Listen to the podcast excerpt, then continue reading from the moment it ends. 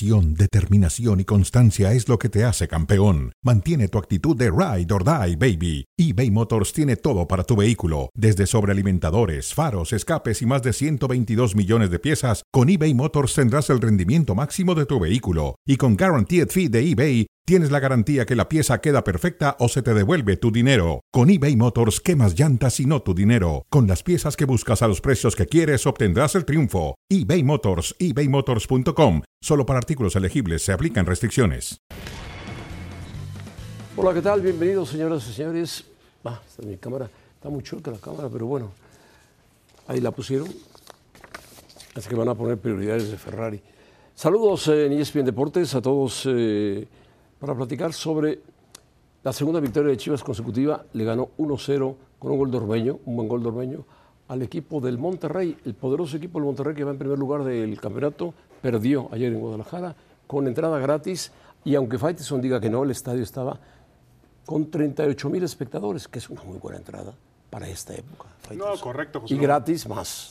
Y al final del día, José Ramón, pues todos esos equipos, de acuerdo con lo que tú has dicho en las últimas horas, pues tienen un gran aliciente. Y por el trofeo de subcampeón. Ya no está en juego el trofeo de campeón. El trofeo de Dale, campeones de dale, la América. dale con lo mismo, el trofeo de campeones de la América, entonces ahora todo el mundo pelea por el subcampeonato. Todo el mundo, no le pueden pelear a la América. Ayer el Querétaro le peleó. Eh, La América jugó muy mal ayer. Sí, de acuerdo. Ganó 1-0, llegó a cinco triunfos consecutivos en la América. Vamos a hablar, José Ramón, del fútbol mexicano, del fútbol internacional. Ya están los bombos para el sorteo de la Champions. que estás es el feliz porque está el. Maccabi Haifa calificado en el bombo 4. Pobrecito Maccabi, si le toca, si le llega a tocar, ya no quiero bueno, pero, decir, José Ramón. si le llega a tocar el Real Madrid, Sí, pero, tiene una ventaja Maccabi Haifa sobre cualquier equipo mexicano que ¿Cuál? puede jugar la Champions. ah, sí puede jugar la Champions. De acuerdo. Ahora, este, hablaremos, José Ramón, también del tema del Fan ID, que es muy interesante, que se ha atrasado para no variar. No, no se ha hecho, que es diferente. Ernesto Jerez y Andrés Agulla estarán con nosotros para temas de béisbol y automovilismo. Y bueno, ¿qué más, José Ramón? Y el tema de Maribel Domínguez, No, ¿eh? el Tati- Tatis, Sí, sí, sí. Para eso estará Ernesto lo, Jerez. lo callaste a Tatis. No, no, no. Fernando Tatis que ha admitido, pues que ha admitido que cometió un error, se disculpó, pero está suspendido Y la y va a una nueva operación. Eliminatoria del PCB. Está eliminado. Eliminado el equipo de Rotterdam. Eliminado el equipo. O el Rangers de Escocia. El equipo de Eindhoven. Eindhoven. Rotterdam es el Feyenoord, José Ramón. Cuando quieras te doy un paseo por Holanda, ¿eh? Ah, perfecto, el PCB. El PCB es de De Eindhoven, Eindhoven. Eindhoven, sí. Acuérdate que el PSV era de Sí, la compañía sí. aquella, ¿cómo se llama? De Philips. Philips, Eh, de acuerdo. el PCB es de Eindhoven, el Feyenoord es de Rotterdam. Estoy de acuerdo, muy bien. Bueno, vamos, José Ramón. El Feyenoord ni siquiera está en la Champions League. No, Nada más va a haber un solo equipo Ajax, holandés el Ajax. en la Champions League, que es el Ajax. Que es bombo uno, ¿eh? Claro, con muy pocos jugadores titulares ya. Bueno, pero tiene un par de lo han mexicanos. desmantelado. Pero tiene un par de mexicanos. Bueno, Bueno, no sé qué. Jorge Sánchez y Edson Álvarez están ahí. Sí, Ah, sí, maravillosos jugadores, meten cualquier cantidad de goles. ¿eh? Bueno, hablemos de Guadalajara, José Ramón. Está de vuelta Chivas después de ganar su segundo partido consecutivo. Eso dicen que está de vuelta, Rubeño marcó el gol. Y lo que pasa es que Chivas ganó dos partidos seguidos. El abrazo con Bucetich, que tiene un equipazo en Monterrey, la verdad. Primer tiempo dominó Chivas, insistió Chivas, sobre todo los primeros 20 minutos, no pudo meter el gol y después Monterrey tomó el control del partido y al final una gran jugada que hace eh, Cisneros para Ormeño y Ormeño clava el gol de la victoria para el equipo de el Guadalajara. Una victoria que le da oxígeno, respiro al equipo de las Chivas en un torneo que ha sido complicado y difícil. Muy bien el portero de el Guadalajara, Miguel Jiménez. Sí, Miguel Jiménez es uno de los Ahí grandes, está la jugada del gol, mírala. descubrimientos de Chivas. Aquí está la jugada del gol, sí. Muy bueno el- la incorporación que hace Ormeño. Y luego el disparo El también pase, es... es, el pase es muy bueno, Ormeño se desmarca muy bien, lo festejan y el Guadalajara termina defendiéndose con todo. Otra vez Miguel Jiménez en un remate. Mira, uno de, los, uno de los grandes secretos de Chivas es que, Es su tiene- defensa. que se defiende muy bien. Es la, la mejor defensa del campeonato con siete goles únicamente permitidos. Y creo, José Ramón, que en los últimos eh, partidos, en Atl- contra Atlas, en el Clásico, contra Necaxa en Aguascalientes y en este partido ha mostrado otros argumentos ofensivos. Está creando, generando mucho fútbol este equipo y oportunidades de gol. Bueno, vamos a ver si... El viernes aprovechó Saldívar remonta. y ayer lo aprovechó Ormeña, ¿no? Ormeño. Ahora Ojalá, va contra Pumas. ahora va contra sábado. Pumas, que Pumas juega esta noche contra el equipo de Tigres. Bueno, Pero ahora, yo, yo sí pediría calma para decir que Chivas está de vuelta. ah, no. Chivas está de vuelta en el repechaje, se está metiendo en el repechaje. En su nivel. En su nivel. Claro. Nadie dice que va a pelear El subcampeonato. con tu Monterrey, con tu Tigres, con tu Cruz Azul, poderosísimo equipo. Ah. Cruz Azul, no, ni hables Este, de Cruz Azul. Bueno, Bueno, a ver, José Ramón, la América, ¿cuál es su realidad? la de ayer, No, no exageres. no tuvo rival. el Querétaro peleó, luchó, le metió un gol y se acabó el partido. Sí. Un partido malo, aburrido. Eh, una América diferente, una América que, según los comentaristas, estaba cansado por haberle metido siete a Cruz Azul, cuando lo que hizo fue cascarear con Cruz Azul. Pero bueno, son así las cosas. El- lo importante para la América es que ganó. Sí, ganó. Eh, tuvo unas oportunidades por ahí con Henry Martin al comienzo del partido, pero un juego cerrado. El, el Querétaro se las arregló para complicar al América. Y también hay que entender que los jugadores actúan diferente. Aquí está el gol, un, un, eh, Un estadio, error. un estadio vacío totalmente. El Y gol, Emilio Lara. El gol se lo regalan a Emilio Lara. Sí. Un cabezazo hacia atrás, que ni siquiera es un pase. Y se lo dan y punto, se acabó. Ahora- Ahí se acabó el partido para el equipo de el Querétaro. Salió Fernando Ortiz en- a este partido sin Richard Sánchez, el paraguayo, sin Álvaro Fidalgo, el español, que se han convertido en jugadores importantísimos en el esquema. Son los creativos del. Son América. los que, los que contienen y los que arman el juego del América, los que le dan balones a modo para que rematen Diego Valdés, Henry Martin, el Cabecita o el propio Sendejas. Y bueno, yo creo que el América lo que probó es una alternativa diferente en el campo de juego y tiene equipo el América. Ayer, Sí, bueno, tiene- sin despeinarse, le ganó al, cinco, al bueno, Querétaro. al Querétaro, sin despeinarse, le gana a cualquiera. Tiene cinco victorias, cinco victorias sin recibir gol. Es verdad, es verdad. Cinco victorias consecutivas sin recibir gol. Consecutivas sin recibir gol. Sí, sí, sí. Entre ellas una goleada a tu, Bueno. a tu Cruz Azul 7-0. No, no, no, esa Eh, le al metió Pachuca, al- a los Pumas. tres a Pumas, tres a Pachuca, siete a Cruz Azul y uno ayer. Ah, no, recibió un gol con Juárez, 2-1 a Juárez. Ah, correcto, correcto. Pero bueno, en los últimos cuatro juegos no ha permitido gol. no ha permitido gol. Ahora, eh, José Ramón, ¿qué vas a terminar diciendo? ¿Que el América está para campeón? Pues sí, está para campeón. Igual que Tigres, igual que Rayados, igual que esperemos se recupere Cruz Azul, igual que Pachuca con Tita. no sé. Oh, ponte las pilas, ponte las pilas, ándale, sácalas del... No me puedo poner las pilas, pero no puedo ser tan maquiavélico como tú para decir que. Ah, soy como maquiavélico. es El aniversario. ¿Sabes quién fue Maquiavelo? Sí, por supuesto. José ¿Quién fue. Maquiavelo? Pero como es. ¿Quién el fue Maquiavelo? Como es el aniversario. dímelo. Como es el aniversario del Estadio Azteca, tú me estás diciendo que le van a regalar el título a la América. No, no, no, no se lo van a regalar, lo va a ganar. Pero lo va a ganar de manera correcta porque es el mejor en el campo de juego. Correcta, porque está jugando bien en el campo de juego, e incorrecta, porque lo va a ganar. La- Bueno, hablando de cosas No incorrectas. digas groserías, Faitelson. Ah, cosas incorrectas. Pumas se juega el torneo ante Tigres esta noche. Mira lo que dice Lilini. Lilini dice Pues se que lo sí juega, se lo juega, llamada, sí. Dice Lilini, sí, claro que es la última llamada. No se nos pueden escapar más puntos. Estoy de acuerdo con Lili. Tiene que salir a ganarle Pumas a Tigres. Sí. Diga lo que diga Miguel Herrera, hoy Pumas es su última llamada. Y Lili y Miguel Mejía pararon platicando, el Piojo Herrera regañando al portero, Ahora, Dani las Alves. dos presentaciones de Pumas en casa han sido terribles. El Muy malas. 0-3 con el América, el 1-5 con el Santos. Eh, la realidad es que este equipo se ha caído, esa es la verdad.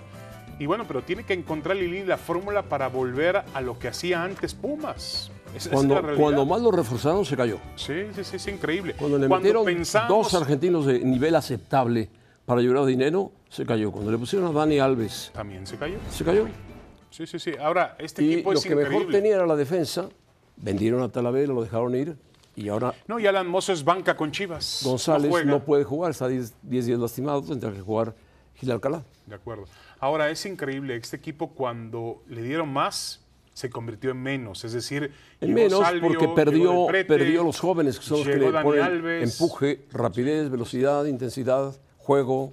Claro, ahora también José Ramón, según tengo entendido, a partir de que llegaron este paquete de jugadores o este grupo de jugadores, le exigieron a Lini que sea campeón del fútbol mexicano. No, no le pueden exigir eso. ¿Quién? Las intenciones al interior de Pumas es que Pumas sea campeón del fútbol mexicano. No, ¿con qué? Bueno, con lo que trajo José Ramón, ¿qué te parecen malos jugadores? Toto Salvio, ¿te parece mal jugador? La renovación de Dineno, también tómala en cuenta. dinero lo renovaron por muy buena plata. La llegada del Prete, la llegada de Dani El Alves. Prete no ha hecho absolutamente nada. No, pero costó, José Ramón, costó 4 millones de dólares. Bueno, eso es lo que dices tú. para Pumas es Pero caro. No, no pueden ofrecer el campeonato.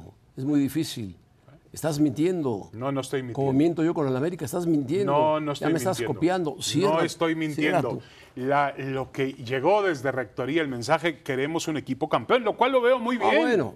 La lo veo muy bien. Rectoría puede decir lo, lo que quiera, pero si no hay más inversión en Pumas, si Bueno, no pero hay. sí la hubo, José Ramón, ahí está la inversión. ¿Qué, qué más quieres? La hubo con Dani Alves. La hubo con Del Prete, la hubo con dinero en la renovación, la hubo con Bueno, Toto dinero era renovarlo. Punto. Oh, sí, José Ramón, pero te cuesta- Claro, te claro cuesta te dinero cuesta, renovarlo. Te cuesta, por supuesto, pero la defensa, el portero, ¿por qué no renovaron a Talavera, que estaba jugando muy bien, que maquillaba las derrotas, llegó- las victorias de Pumas? Llegó un dinero procedente de los derechos de televisión y Pumas, el rector dio la autorización, vayan a reforzarse para pelear por el campeonato. Bueno, pues se reforzaban por el campeonato, pero no le están saliendo las cosas. No, no le están saliendo. Ni modo. Bueno, Cruz Azul debe pensar en Tuca o en Mohamed. Yo creo que ninguno de los dos, porque con los, con los problemas que hay en Cruz Azul, pensar hoy en Mohamed o en Tuca Ferretti me parece descabellado, me parece muy descabellado. Ricardo Ferretti se quedó sin equipo, cosa rara, y el turco Mohamed, bueno, pues, es un entrenador con mucha experiencia del fútbol mexicano, estaba entrenando al Atlético Mineiro, quedó fuera de la Copa Libertadores y ahora son los candidatos que suenan para la Noria.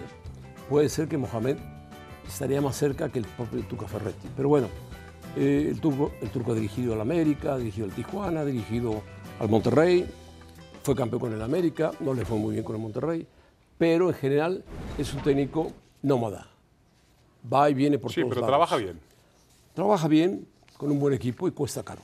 Sí, Yo ahora- no sé si Cruz Azul quiera pagar tanto. No lo sé.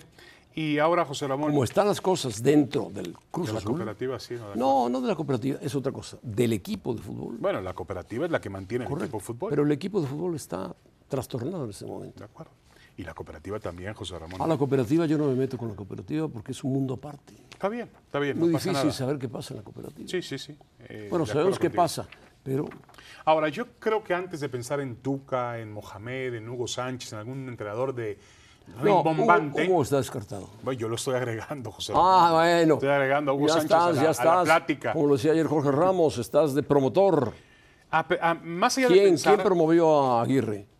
¿Quién nos dijo, tengo un uruguayo no, maravilloso? no, no, fue Jorge Ramos. No, no, pero fue el que soltó el nombre. Sí, de acuerdo, Quiere sí. la prioridad, la No, exclusividad. y vino a México a ver qué encontraba, porque primero se movió en el radar de Chivas y Chivas dijo no, eh, para Bueno, darle continuidad Por lo a dijo algo, Cadena. algo bien interesante, Chivas. No, Sí, de acuerdo. No toda la culpa es de Diego Aguirre. pero ¿eh? fracasó rotundamente. Pero fracasó, correcto. Ahora, yo creo que en lugar de pensar en un entrenador, lo que tiene que pensar Cruz Azul es en un directivo, un dirigente.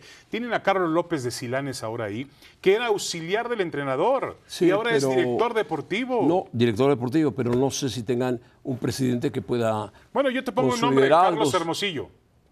No, Hermosillo no viene a Cruz Azul. ¿Por qué no? No viene. no ¿Por viene. qué no viene? Por los líos que hay en Cruz Azul. No viene, él está feliz en Telemundo. Feliz. No lo sé, José Ramón. Yo sé que su ilusión y su sueño es volver a Cruz Azul. Claro, pero quiere encontrar un Cruz Azul eh, tranquilo, suave, sin pero problemas, son- internos. eso- eso en la vida es ser cómodo, hay que ir por los o sea, retos. estás promoviendo otro más, Sí, Carlos Hermosillo. Estoy promoviendo directamente a Carlos Hermosillo porque me parece que es la mejor decisión que podría tomar Cruz Azul. Habrá que preguntarle, llámale y Punto. Yo, no pregúntale. tengo, yo no tengo ningún... Hoy ni- cumple 58 años, por cierto, Hermosillo. Ah, sí. Bueno, gran futbolista Cruz Azul. Sí, fue gran futbolista. Gran futbolista. Luego no tuvo mucho éxito como presidente de la CONADE, la Comisión Nacional del Deporte. No, nada, cero éxito. Y después andaba como en líos de promotoría, ¿no? No, se lanzó para diputado en Veracruz y le fue la también. cachetada. Y, Y andaba mucho con Greg Taylor, andaba mucho con Greg Taylor, el promotor. el promotor. Y ahora está en Telemundo, como tú dices, de, de comentarista, que lo hace bastante bien. Pero a mí me parece que sería una solución para Cruz Azul. Aquí, los de la cooperativa, Víctor Velázquez y José Antonio Marín, no saben de fútbol. Pero es se una meten, realidad. se meten. Velázquez se mete. Sí, pero hacen, vale meterse. Bueno, es el, tiene que, es el presidente de la cooperativa. Estoy de acuerdo, pero tiene que tener alguien a su lado. Así como Velázquez no sabe de fútbol, Billy Álvarez sabía de fútbol. No, mucho. Billy tuvo estoy de como acuerdo, de maestros, acuerdo, tuvo de como maestros a Nacho Treyes, a Estoy- Cárdenas. Estoy de acuerdo, estoy de a mí me lo dijo Billy en mi oficina. Billy- Yo aprendí de Billy Nacho sabía, Treyes. Sabía mucho de fútbol, sí, sí, sí, sabía. Aquí estos saben mucho de cemento y de administración. no, es la realidad, José Ramón. son cooperativistas, saben de cemento. Billy sabía de fútbol. Necesitan a alguien que les diga cómo se hacen las cosas. Ahí tiene al hermano de Billy. Vamos a pausa. El Fan ID famoso que Miquel Arriola dijo, ya está listo, ya está listo, no ha funcionado. No está listo.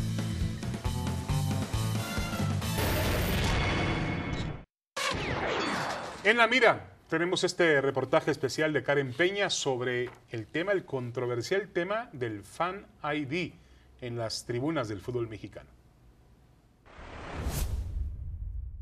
El pasado 8 de marzo, tras los hechos de violencia suscitados en el encuentro entre Querétaro y Atlas, Miquel Arreola sentenció implementar el uso del Fan ID en la Liga MX para el inicio de la apertura 2022.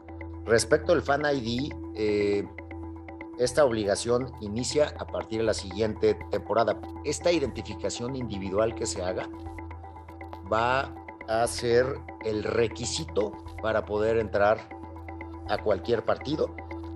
Sin embargo, lejos de la realidad, a casi dos meses de haber iniciado el torneo, solo Atlas y Santos han logrado poner en marcha un programa piloto de Fan ID. A partir de ya empieza la obligación de los clubes para identificar a los miembros de los grupos de animación. Los equipos comenzaron con la credencialización de sus grupos de animación. Sin embargo, en el 90% de los conjuntos, menos de la mitad de los integrantes de sus barras respondieron al llamado. Pues yo digo que está bien para la seguridad de todos, ¿no? Es una buena idea, pero está mal implementada, porque está haciendo demasiado caos. Esa sí es una buena forma de, de implementarlo en cuestión de las barras. Tras la implementación de esta primera prueba del Fan ID, la Federación Mexicana de Fútbol y la Liga MX recibieron un llamado por parte del INAI órgano que puso en pausa el uso de la identificación. Vamos muy bien, ya tenemos la solución tecnológica que hicimos de la mano con la selección nacional que la creó para abatir el grito homofóbico pero tenemos un órgano constitucional autónomo en México que es la Autoridad en Materia de Datos Personales. Después de cinco meses, el 16 de agosto, una vez más, ambas instituciones fueron citadas por el organismo público para considerar los siguientes puntos. 1. Evaluar la gestión de riesgos. 2. Definir las etapas de uso de datos personales. 3. El Fan ID se deberá de aplicar en todos los estadios de forma igual. 4. En el caso de los menores, el permiso de los padres o tutores para tratar los datos personales de sus hijos. Otras administraciones en el fútbol mexicano ya tuvieron oportunidad de implementar soluciones con tecnologías similares que habrían marcado una pauta. Tuvimos una entrevista con gente técnica de ahí de la Federación Mexicana de Fútbol. En ese tiempo estaba Decio de María. En un principio no se veía la magnitud del problema y evidentemente que este tipo de proyectos implican inversiones grandes. Entonces, pues como que lo consideran oneroso el manejo de una cantidad alta. La Liga MX apostó por un sistema de identificación sin tener resueltos los escollos legales que requería. Sentenció una fecha para implementar una solución que lleva 60 días de atraso. El Fan ID implica más que tiempo y puede no ser el salvavidas que la liga requiere para solucionar el problema de violencia en el fútbol mexicano. Bueno, pues después de este reportaje bien hecho, el Fan ID funciona aparentemente solamente en Atlas y en Santos. En los demás no funciona. no lo han echado a andar y es necesario echarlo a andar porque en cualquier momento vuelve a estallar. Ya en Guadalajara el Atlas se metió las dos porras del Atlas. Sí, de. Todo y Fan ID. ¿eh? De acuerdo. Ahora, hay un tema, José Ramón, que tiene que ver con el INAI. El INAI es el Instituto de la Protección de Datos Personales. Está bien que mantengan, que mantengan eh, privados los datos no, no, personales. Pero espérame, José Ramón, pero tú, eh, eso sería muy grave porque tú al dar tu nombre como Fan ID y dar tu identificación, tu dirección, la, la federación tiene que estar certificada por el INAI para poder hacer ese tipo de asuntos. Y la federación no tuvieron, garantiza tuvieron eso. una junta con el INAI. Está bien, pero el INAI dijo... Tuvieron varias juntas. El INAI dijo, necesitamos otro tipo de proceso, otro pues, tipo que de lo hagan, porque si que no lo es muy hagan. peligroso. Es muy peligroso lo que harían, ¿no? En este país, acuérdate que se juega, hay mucho fraude y tú se puede jugar con tu nombre, se puede jugar con tu número de seguro social, Con todo, con con tu todo, crédito, con con, tu todo. dirección. Lamentablemente con todo. Entonces hay que tener mucho cuidado en ese sentido. Yo creo que es necesario. Ahora, realmente, José Raúl, lo más importante es acabar con las barras y las barras siguen ahí. Pero las barras las pueden acabar con el INAI sin el INAI. Pueden decirle, no claro, entran más, claro. punto, se acabó. De acuerdo, Pero de acuerdo. hay equipos que las dejan. Habían ofrecido el proyecto, bueno, desde, yo me acuerdo desde Decio de María existía. De acuerdo. Y, ¿No? Las que la Riola lo da por un hecho, Claro. con la cara de No, John de Luisa cosa, feliz José de la vida, Mira, pero los- resulta lo- que no, no Lo que hemos camina. visto en la crisis de Monterrey y lo que vimos ahora recientemente en la crisis de Cruz Azul, esos aficionados que van a increpar a los jugadores son miembros de barras. Son miembros de barras, por supuesto. Y algunos de ellos no sabemos si van empujados o patrocinados por alguien que tenga algún tipo de interés. Sí, que puede ser del propio club o, O- de fuera del club. O fuera del club, de acuerdo, de acuerdo. Pero estos tipos que se ponen afuera de los entrenamientos, esos no, obviamente, van al No, esos van a un partido y esos también. También, pero, los que van afuera de a- entrenamientos a increpar, son porristas sí, profesionales, son sí. porros. Y están pagados, están pagados. Están pagados, de acuerdo. Eso es lo que tiene que el fútbol mexicano terminar. Eh, hablando de aficiones, y, y también se refiere esto a la afición mexicana, José Ramón, noto muy preocupado a- al señor Marcelo Ebrard, al, al- al director de, sele- de ¿Por qué? Relaciones Exteriores, No, ministro. ministro de Relaciones Exteriores, por los mexicanos, los aficionados mexicanos en Qatar. Que va a otra clase de aficionados, sí, es verdad. Va mucho a Estados Unidos. Va mucho a Estados Unidos, sí, pero históricamente los aficionados mexicanos han causado desorden Bueno, en yo me acuerdo una noche viendo a un grupo de mexicanos, parientes entre ellos, papá e hijo, aventando un sombrero a ver cuándo le caía a la estatua de Mandela. Y aventándoselo. Tú estabas ahí. Aventándose. Hasta que finalmente, le- cuando cayó, salieron como 50 policías y los agarraron. Bueno, y acuérdate lo del Arco del Triunfo en París, el fuego sagrado al soldado desconocido. No, no. Bueno, pero en Tiene Qatar- razón, en tiene razón en Marcelo en en estar Qatar- preocupado. En Qatar es un país con muchas leyes. Bueno, pues Muy cuidado. estricto, ¿no? Cuidado, porque ahí hay cárcel de por medio. ¿eh? Sí. Y bueno, el tema del Fan ID sigue siendo un sueño guajiro del fútbol mexicano, con todo El- respeto. de tantos sueños guajiros que hay en el fútbol mexicano, como el señor que quiere ser campeón en la América. Vamos a pausa y volvemos. Ernesto Jerez viene para hablarnos del tema del béisbol de grandes ligas y de Fernando Tatís, Tatis, el jugador de los padres de San Diego, Tatis. que se Tatis. disculpa. Se pasó, se pasó Tatis. really sorry for my mistakes. I've seen how my dream, my dreams have turned into my worst nightmares. There's no other, other one to blame than myself. I haven't made the right decisions uh, this past few weeks, month, and I regret every single step I have taken in these days.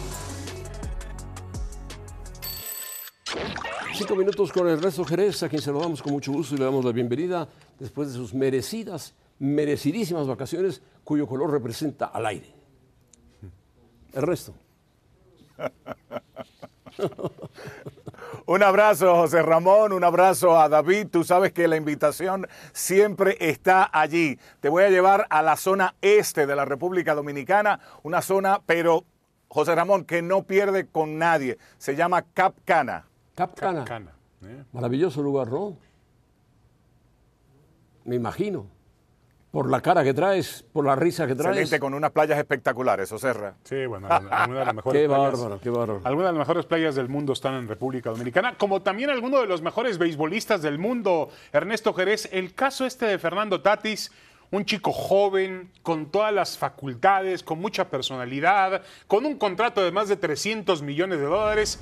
¿Qué le pasó a Fernando Tatis? ¿Cómo se ha perdido Tatis?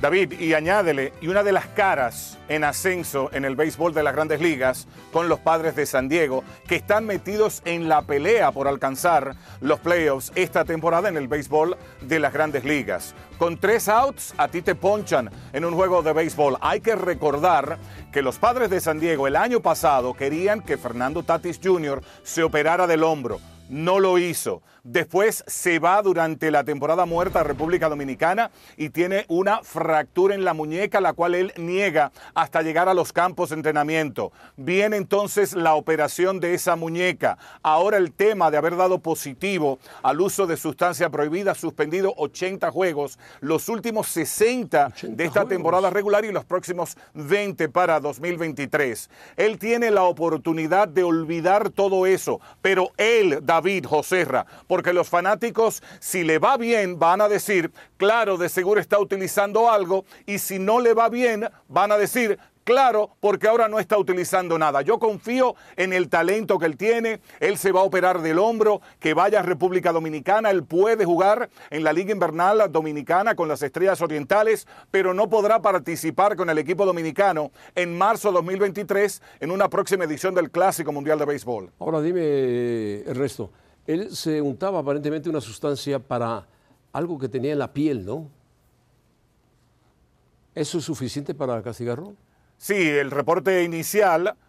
No, José, el reporte inicial decía que le había salido un hongo después de haberse ido a recortar el pelo, pero ya salieron los doctores y dijeron que esa crema no tenía nada que ver para curar ningún tipo de hongo. Yo creo que él hace lo propio. Yo creo que él aparece, habla con la prensa, da sus declaraciones, dice que lo siente mucho. Manny Machado, su compañero de equipo con los padres, dijo, eventualmente todo esto se va a olvidar, pero solamente y solamente se va a olvidar si él pone esos números. Él tiene el potencial de 40-40 en cuanto a cuadrangulares y remolcadas. Si él lleva a los padres de San Diego a la tierra prometida cuando regrese a juego el año que viene. Y solamente rapidito, David Joserra, cuando Jason Giambi fue suspendido por el uso de sustancia prohibida por eh, MLB en los Yankees de Nueva York, él regresa de esa suspensión y conecta cuadrangular en un partido que había iniciado Randy Johnson y el Yankee Stadium en ese entonces se iba a caer.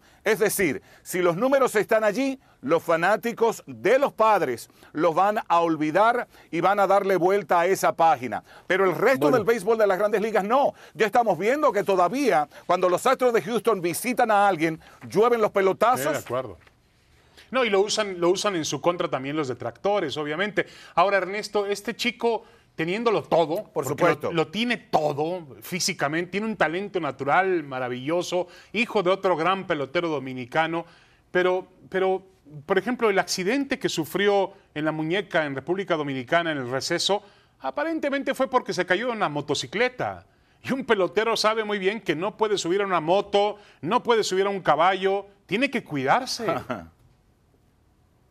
Sí, por el contrato que tiene. tiene No debería, de David, dólares. No debería. en este caso. Sí. Pero los padres de San Diego le dicen a él, le dicen a él cuando él llega al campo de entrenamiento, no, pero tú tienes esa fractura, sí. Y admite que fue montando moto. Y los padres de San Diego le dan un pase gratis y le dicen, no va a haber ninguna represalia por tú haber eh, te subido en una moto, no hay problema, vamos a seguir. Pero luego viene este problema con el uso de sustancias prohibidas y eso la verdad es que es lamentable porque, insisto, Fernando Tatis Jr. tiene uno de esos talentos que usted ve cada 40, cada 50 Sí, sí, años. Ojalá que él pueda aquí, aquí arriba, ¿eh?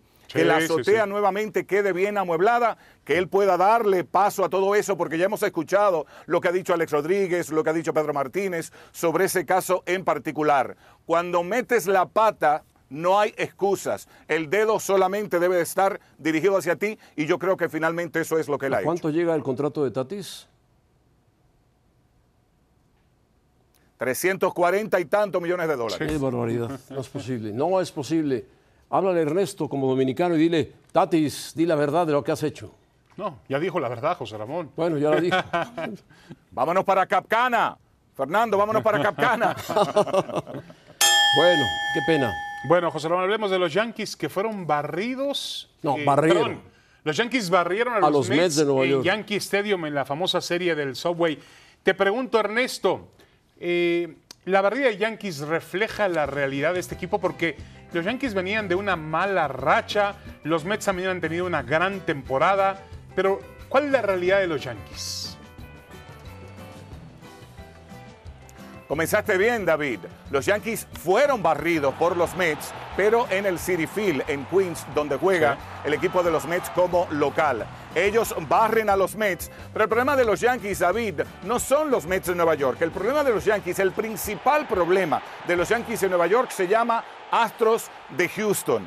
El equipo de Nueva York ya no tiene el mejor récord en la Liga Americana, lo tiene el equipo de Houston. En caso de ellos enfrentarse, comenzarían en casa y los Yankees estarían de visitantes. Los Yankees esta temporada regular tienen el mejor récord al jugar de local. Entonces, lo que ellos tienen que tratar, David, en estas cinco semanas que le quedan a la temporada regular, es de cerrar bien, de ganar series, no de que en los últimos 10 juegos ellos solamente han ganado 4 de nuevo, los Yankees van a ganar su división, a pesar de que todavía le quedan tres series contra los Tampa Bay Rays, le queda una serie contra los Azulejos de Toronto y además le quedan dos series pendientes de seis juegos contra los Medias Rojas de Boston que no van para ningún lado este año, pero que a la fiesta de los Yankees fácilmente le echan un jabón a ese zancocho. Perfecto, le pueden hacer daño, sí. Medias Rojas de Boston está lejísimos. Ahora, aquí la gran pregunta, José Ramón Ernesto, es si, si en los Yankees hay un balance, Ernesto, entre el picheo y la gran ofensiva que promueve este equipo, porque ha tenido una temporada ah. encabezados por Aaron Judge de manera impresionante. Todo el mundo batea en ese equipo, pero el picheo, el picheo de los Mets y de otros y de Houston puede ser mejor o es mejor. Totalmente, Totalmente de acuerdo, David, y lo vimos eh, en el último de la serie anoche contra eh, los Mets. Eh, el equipo comienza con Frankie Montaz, que fue adquirido antes de la fecha límite de cambios. Montaz tiene altas y bajas, después endereza la nave, pero después entonces vemos a Aaron Boone remar, remar para llegar al cerrador. De hecho, utiliza al relevista Schmidt. Óyeme, cualquier cantidad, tres entradas y un tercio, tres entradas, dos tercios, pero al final el último, el que viene a resolverlo todo, es el dominicano Wandy Peralta, porque el manager Aaron Boone, David, el contrato que tiene Haroldis Chapman fue de 100 millones de dólares, más de 100 millones de dólares, y entonces se están llevando despacio a Chapman, le han perdido eh, la confianza al cerrador cubano de que venga en estos momentos, porque la diferencia es de cielo a la tierra cuando tú hablas de Haroldis Chapman, el cerrador de los Yankees, versus Edwin Díaz, el cerrador de los Mets. Por eso es que es tema de opinión cada día. Eso es lo que más se habla en la Gran Manzana. Muy bien, Ernesto Mujeres. Gracias. Felicidades por tu, tu rostro del sol dominicano. Muchísimas gracias a ustedes, José. Abrazo, abrazo, Ernesto. Bueno, viene Andrés Agullo para, Agulla para hablar de Fórmula 1. se reanuda la temporada en Spa Francorchamps. ¿También se fue a Dominicana, Andrés Agulla? No, no. Está ahí el Bienvenidos al Campeonato Mundial 2022. Bandera cuadros ganó Charles Leclerc y ganó Ferrari en la Fórmula 1. Impresionante.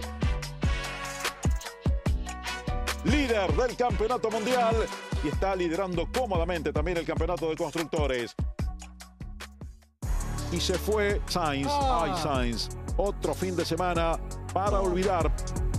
Tercera carrera consecutiva que Leclerc pierde una victoria. No, no, no. Oh, no, what happened? What happened? Lost power.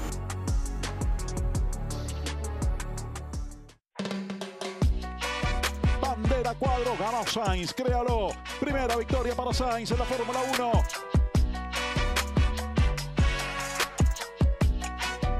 Charles Leclerc con otro golpe en la Fórmula 1.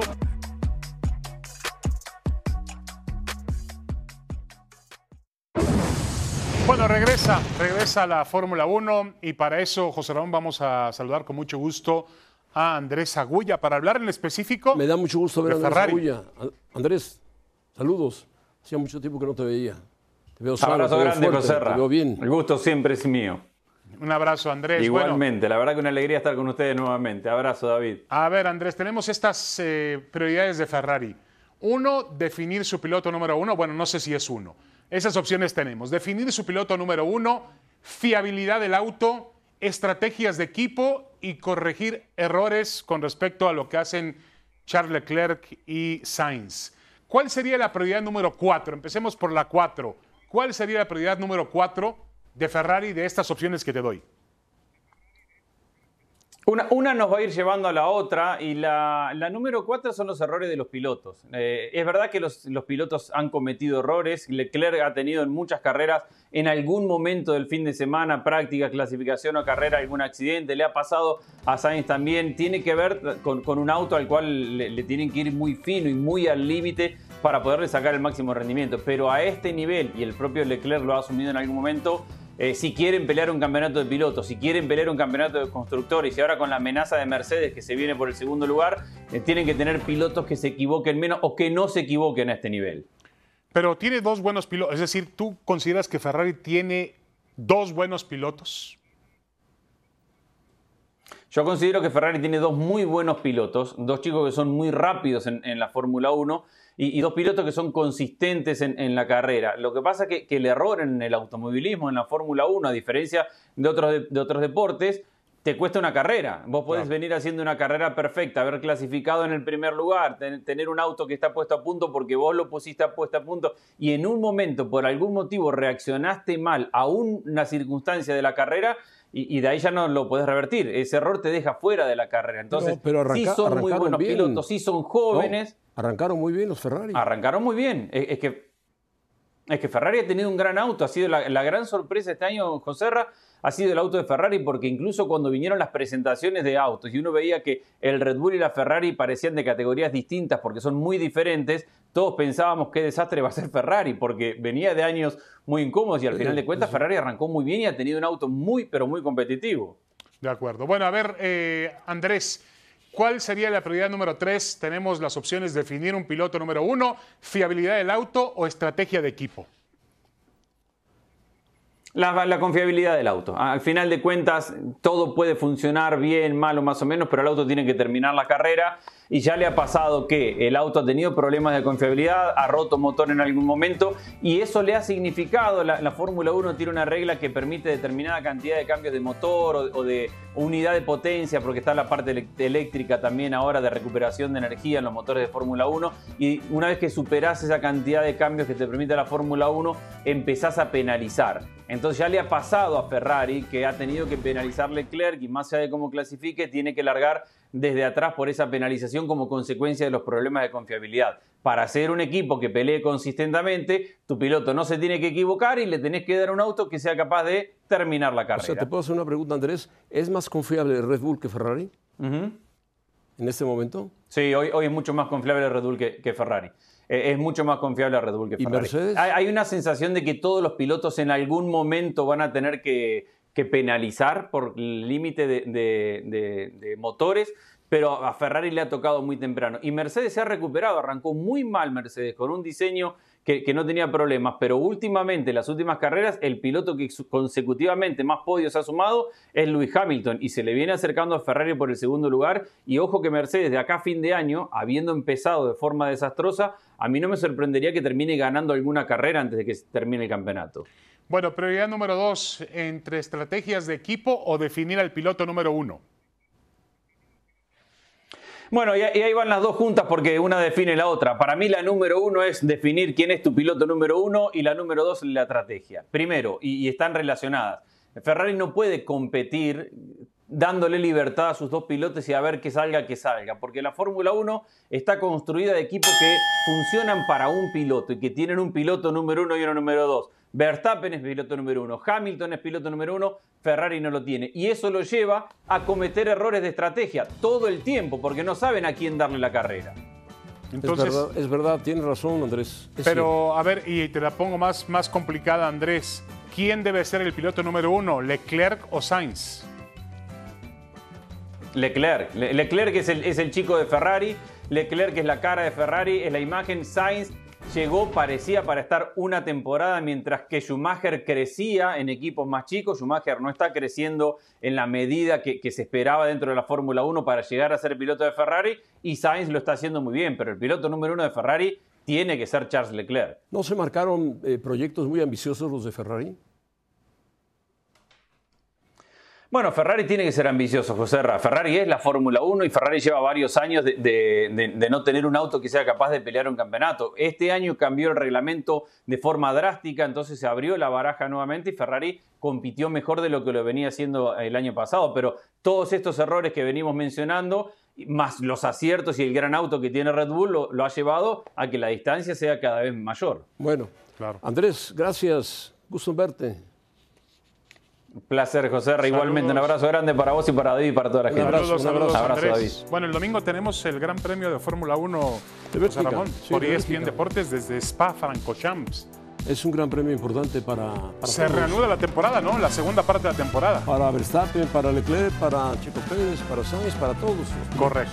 Bueno, regresamos con Brian Rodríguez. Ya está prácticamente ¿Pero para firmado qué? con América. ¿Para qué? Para asegurar el campeonato, José Ramón. No vaya, a ser, décima no vaya a jornada- ser. décima jornada. No vaya a ser que. Va, jugador de Los Ángeles, no del Chelsea, del Galaxy. Es Brian Rodríguez, este jugador que quiere la América, que está a punto de cerrar su contratación en la fecha 11 ya. Podemos decir fecha 10, fecha 11, porque se ha jugado la 16, se jugó la 9. En América va viento en popa, va en los primeros sitios. Bueno, lo va a traer. Es un buen jugador, es habilidoso, inteligente, marca goles.